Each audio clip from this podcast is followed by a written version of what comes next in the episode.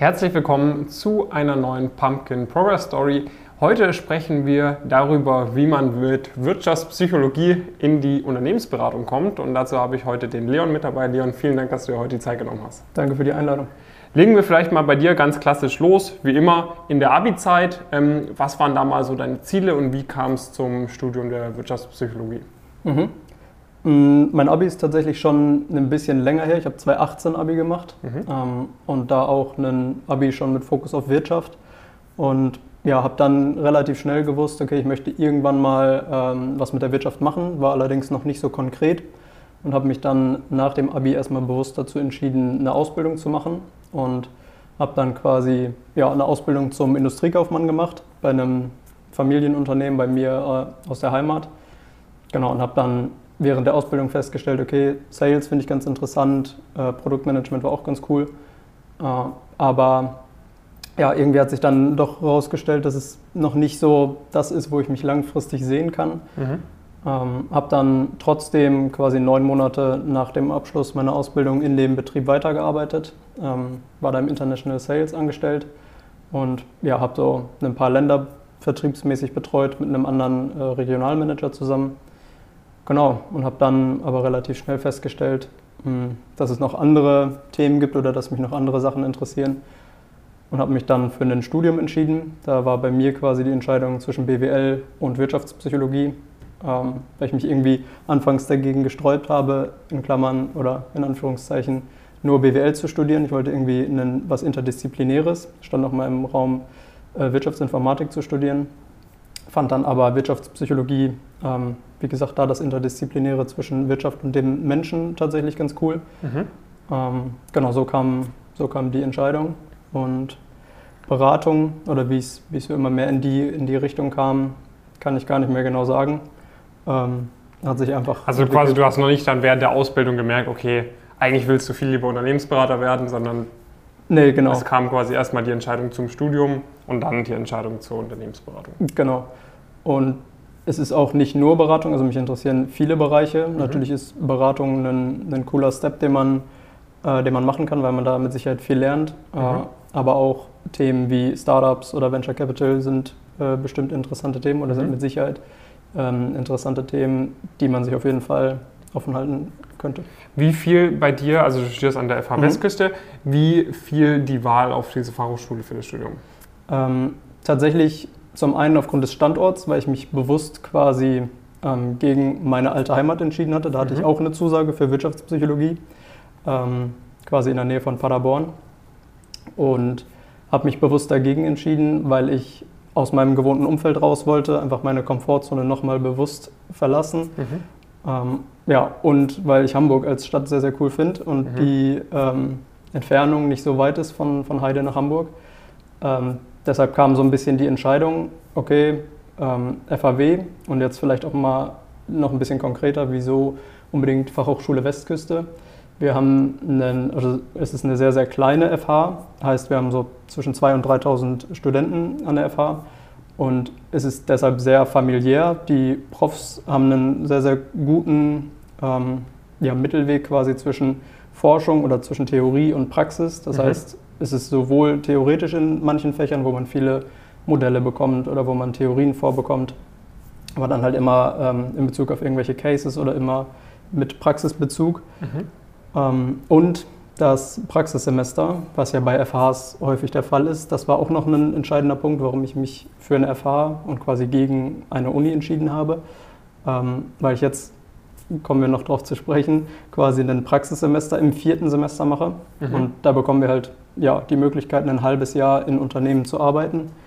Ähm, ja, finde ich auch sehr, sehr cool, dass man im Studium schon mal gucken kann, okay, in welche Richtung könnte es nach dem Abschluss gehen.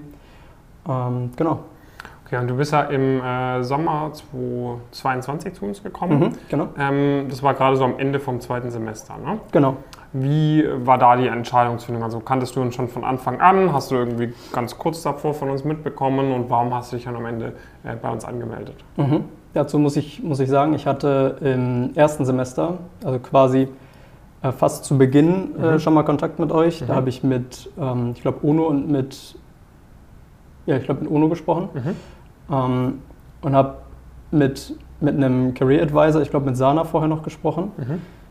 Und da war ich noch sehr, sehr, sehr skeptisch, mhm. ähm, aber nicht aufgrund von, nicht, irgendwie nicht aufgrund eurer äh, Expertise oder aufgrund, ähm, ja, dass ich nicht überzeugt war, sondern mehr von, von meinem Mindset. Ich war mir damals noch nicht so klar, wie ich es heute bin, ob ich wirklich so viel Zeit für die Arbeit quasi drauf, also ob ich dazu und bereit das ist einfach bin. so eine hohe Priorität Genau. sozusagen. Mhm. Genau, ob ich dafür ja, bereit bin, so viel Zeit äh, in meine Arbeit zu investieren.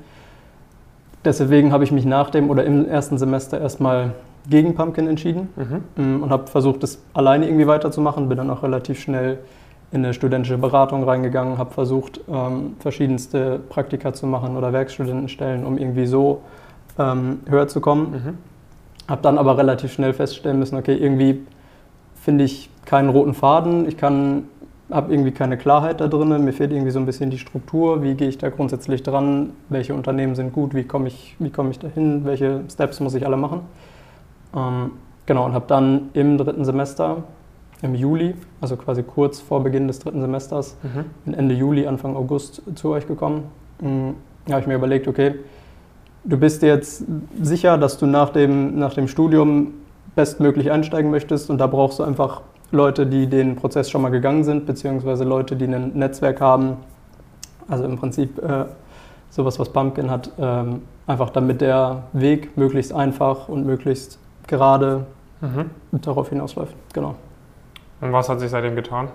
Oh, einiges. Mm, Da habe ich letztens äh, witzigerweise erst mit einem, mit einem guten Freund von mir drüber gesprochen.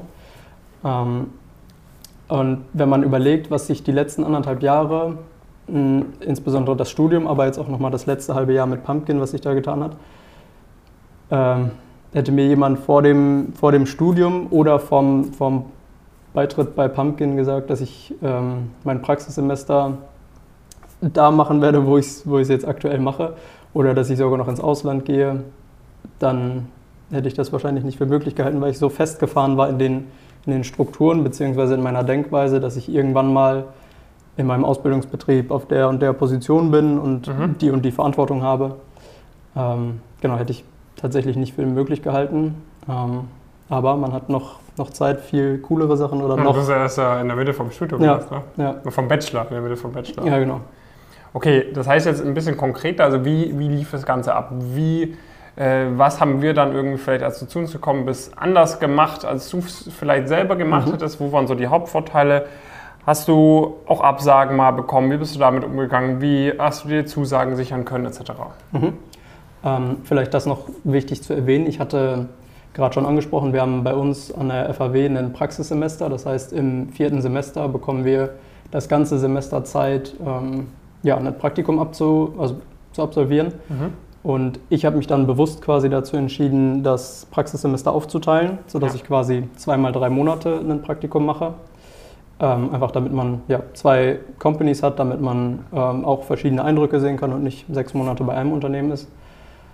Genau. Und der, der erste Punkt, den ich auch schon ein bisschen angesprochen hatte, war auf jeden Fall die Klarheit oder die Struktur. Zum einen irgendwie in die Gedanken im Kopf zu bekommen, aber auch ja, einen geraden Weg zu bekommen, welche Steps alle gegangen werden müssen, um sich auf ein Interview vorzubereiten. Da fängt es mit den Bewerbungsunterlagen an, dann Interview-Prep, äh, aber auch das, das Netzwerk, was gefühlt jeder anspricht. Ähm, es ist einfach extrem wertvoll, das muss man so sagen, wenn Leute schon mal bei einem Unternehmen interviewt haben und man sich quasi mit dem unterhalten kann, hey, wie hast du das damals gemacht oder hast du irgendeinen Tipp? Ähm, das ist ein sehr, sehr großer Mehrwert. Mhm. Genau, heißt, ich bin dann quasi vorgegangen, habe mich erstmal mit den Videoinhalten auseinandergesetzt, ähm, habe mir die alle angeguckt im Sommer, das weiß ich noch ganz genau, auf meinem Balkon habe ich mir die ganzen Videoinhalte angeguckt, dann das erste Mal die Bewerbungsunterlagen erstellt und habe dann für mein erstes Praktikum mh, ungefähr 15 Bewerbungen geschrieben, also gar nicht, gar nicht so viele Mhm. und ähm, hatte relativ schnell auch schon, schon Einladungen. Ich habe dann ähm, tatsächlich erst bei Ebner Stolz eine Einladung bekommen, das waren, glaube ich, die ersten. Äh, hatte das Interview da, lief 1A, also war, war auch sehr, sehr cool. Dann habe ich zwei Tage später die Zusage bei Ebner Stolz bekommen, äh, was, mich, was mich sehr gefreut hat, weil es so der erste Schritt oder die erste Berührung quasi mit der Beratung war. Mm. genau, habe denen dann auch zugesagt und dann hatte ich parallel aber noch ein paar weitere Prozesse laufen, unter anderem äh, Horvath mhm. und auch noch ein, zwei andere. Mm, und habe dann glücklicherweise auch bei Horvath eine Einladung bekommen, hatte mhm. da dann zwei Interviews und habe dann auch nach kurzer Zeit bei Horvath die Zusage bekommen. Ähm, und dann stand ich quasi vor der Entscheidung, okay, Ebner Stolz oder Horvath. Mhm. Habe mich dann letztendlich für mein erstes Praktikum, also für die ersten drei Monate, für Horvath entschieden mhm. und musste dann leider Ebner Stolz absagen. Ähm, genau, das mache ich jetzt ähm, in Hamburg. Mhm. Und mein zweites Praktikum, das war etwas stressiger, wobei ich eigentlich davon ausgegangen bin, dass ich mit Horvath auf dem CV ähm, ja, ein bisschen mehr Einladungen bekomme oder dass es grundsätzlich ein bisschen entspannter wird. Ähm, war aus irgendeinem Grund nicht so. Vielleicht, weil ich dadurch, dass es mehr oder weniger ein Off-Cycle-Praktikum ist, mit sehr vielen Gap-Year-Leuten konkurriert habe und weil die Unternehmen natürlich nochmal ähm, ein bisschen höher waren. Mhm. Genau, habe dann aber bewusst mich auch dazu entschieden, ich war bei diversen Beratungen, auch in Gesprächen, habe dann leider meine erste Absage bekommen, ist halt, ist halt ja, so. so ja. ähm, aber auch daraus habe ich gelernt und gefühlt ähm, denke ich mir jetzt, ja, das musste so sein, weil ich dann immer mehr den Gedanken gefasst habe, okay, vielleicht ist es cool, nicht sechs Monate Beratung zu machen, sondern drei Monate Beratung und dann irgendwie drei Monate in einem Startup oder in einem Scale oder Grown-up. Ähm, darauf ist es jetzt tatsächlich auch hinausgelaufen. Heißt, mein zweites Praktikum im Praxissemester werde ich in München bei Carbau machen.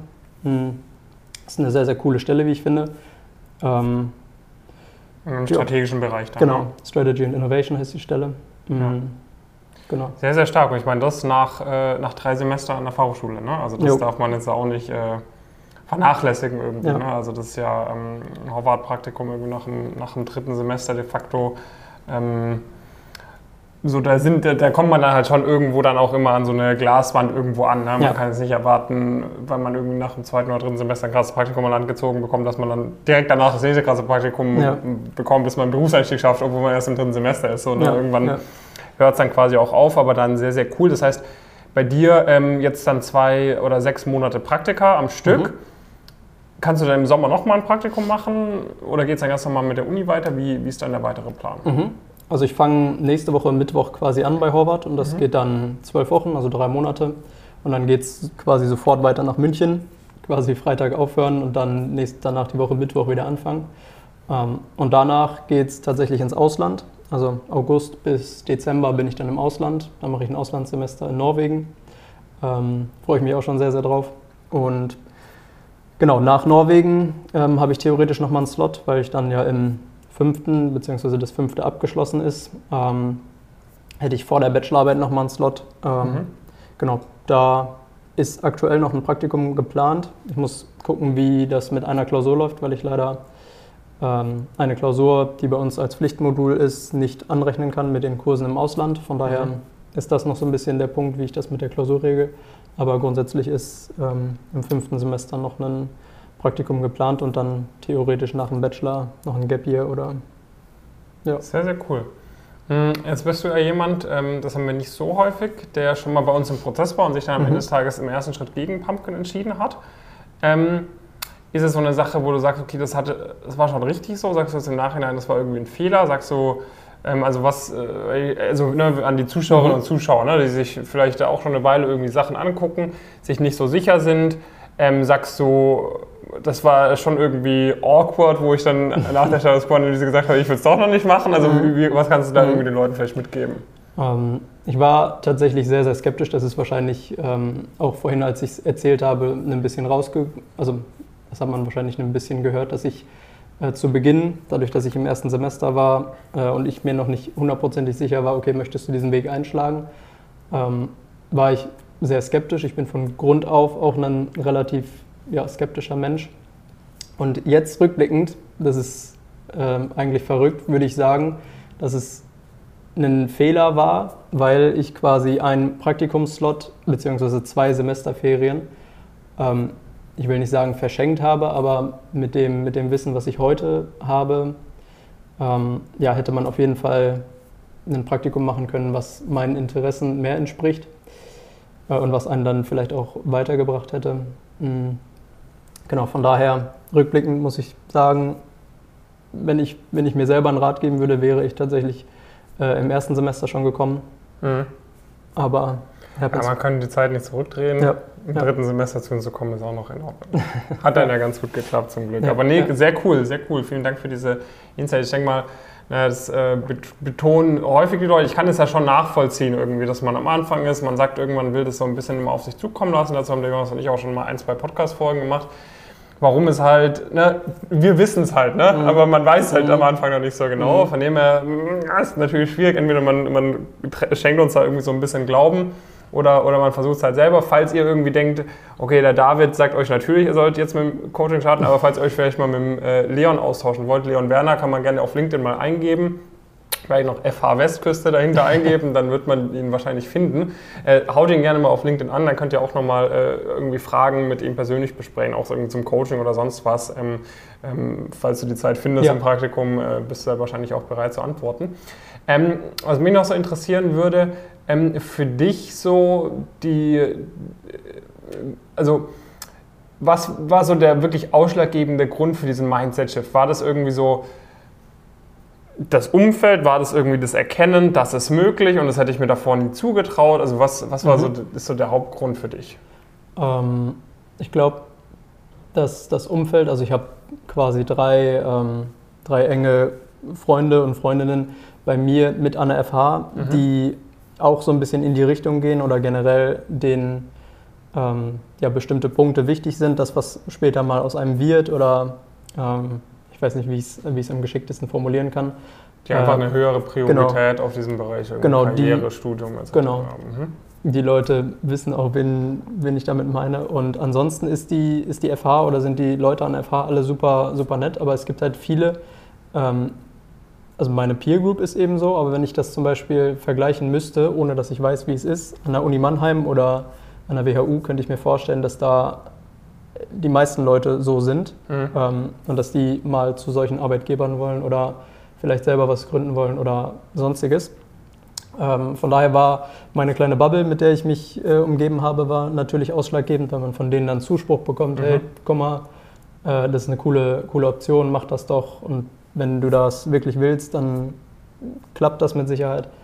Ähm, genau, und ansonsten, ja, habe ich, glaube ich, mich einfach mehr mit mir selbst beschäftigt, wo man hin möchte und dieses Investment, das muss man nun mal sagen, äh, es ist für das, was man bekommt, äh, auf jeden Fall ein, ein gutes Investment. Natürlich ist es, ist es Geld, aber was im Endeffekt dabei ähm, rauskommt, ist, muss man einfach sagen, man hat da auf jeden Fall einen sehr, sehr hohen Mehrwert von.